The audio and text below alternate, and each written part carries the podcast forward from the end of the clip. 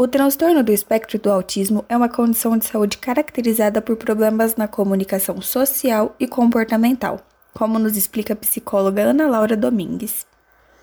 O transtorno do espectro do autismo, que chamamos também de TEA ou apenas autismo, é um transtorno do neurodesenvolvimento, que prejudica a capacidade da pessoa se comunicar e interagir, além de afetar o sistema nervoso. Os sintomas costumam ser reconhecidos durante o segundo ano de vida, mas é sempre necessário um diagnóstico médico. As pessoas dentro do espectro possuem características semelhantes. No entanto, nenhum autista é igual ao outro. Eles se encontram em suas diferenças. As características mais marcantes são os déficits na comunicação e interação social em múltiplos contextos, como na reciprocidade socioemocional, não mantendo contato visual, na compreensão gestual e de expressões faciais, e na dificuldade de compreender e manter relacionamentos. Outras características são os padrões restritos e repetitivos de comportamento, interesses ou atividades. Nesse aspecto, podemos observar estereotipias, fixação em rotinas ou rituais, interesses fixos anormais em intensidade ou foco, que nós chamamos também de hiperfoco, e reações incomuns a aspectos sensoriais. E é importante ressaltar que há níveis de gravidade, variando de acordo com a necessidade de apoio que o indivíduo precisa para desenvolver tais características. Dentre essas características, um ponto que pode ser encontrado em comum entre 70% das crianças com TEA é o atraso em seu desenvolvimento motor. Foi pensando nisso que o profissional da educação física Victor Fontes decidiu abrir na cidade de Sertãozinho um estúdio de estimulação motora que também atende muitas crianças autistas em busca do desenvolvimento de suas habilidades motoras e tem encontrado uma grande demanda em seu trabalho. O meu interesse em trabalhar com crianças com TEA foi a partir de um projeto de extensão desenvolvido durante a faculdade, em uma ONG que atende somente pessoas com o espectro. Lá na ONG eu ministrava aulas de jiu-jitsu e estimulação motora. E durante esse projeto eu desenvolvi uma pesquisa com relação à coordenação motora antes e após essas aulas de jiu-jitsu. E eu tive resultados satisfatórios. Então eu resolvi trazer essa ideia para Sertãozinho, porque não existia nenhuma atividade de estimulação motora para as crianças autistas.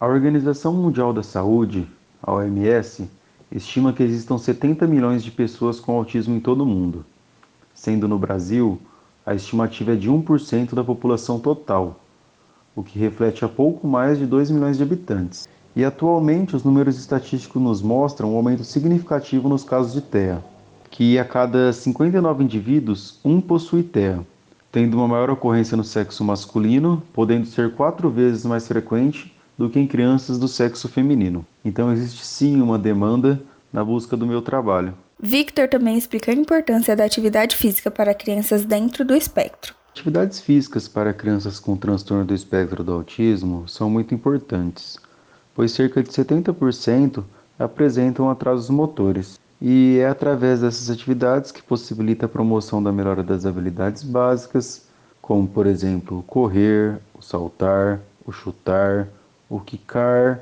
o rebater, rolar uma bola, arremessar, os aspectos básicos da psicomotricidade, que são a motricidade fina, a grossa, o equilíbrio, a lateralidade, a noção corporal, a estrutura temporal e espacial.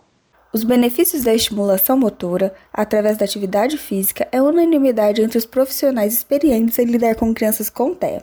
A psicóloga Ana Laura reafirma isso. Acredito que a atividade física seja efetiva para o desenvolvimento mais funcional de diversos aspectos comportamentais e sociais de uma criança com TEA, como na promoção de interação social, na diversificação do repertório de interesses e comportamentos da criança, na compreensão de regras, no incentivo ao senso de autorresponsabilidade e autonomia, além de trabalhar e desenvolver as habilidades motoras e sensoriais da criança. O diagnóstico do autismo é baseado na observação do paciente e os sinais podem ser identificados já a partir de um ano e meio de idade, em casos mais graves, até antes. Há uma grande importância de se iniciar o tratamento o quanto antes, mesmo quando ainda for apenas uma suspeita clínica sem o diagnóstico fechado pois quanto mais cedo forem feitas as intervenções, maior são as possibilidades de melhorar a qualidade de vida das pessoas. Iniciando o tratamento adequado cedo, com uma equipe multiprofissional trabalhando em conjunto, é possível e esperado o máximo de autonomia e independência possível para a pessoa. Infelizmente, não há cura para o TEA, mas felizmente há tratamentos eficazes, que promovem qualidade de vida para essa população. E quanto antes iniciar o tratamento, mais cedo a criança terá a oportunidade de ter experiências e vivências de qualidade em sua vida. Segundo os dados da CDC, órgão ligado ao governo dos Estados Unidos, existe um caso de autismo para cada 110 pessoas. Com isso, estima-se que o Brasil possua cerca de 2 milhões de habitantes autistas.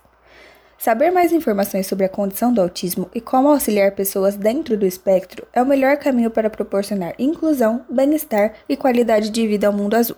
Annelise Vizin para a Rádio Naerp.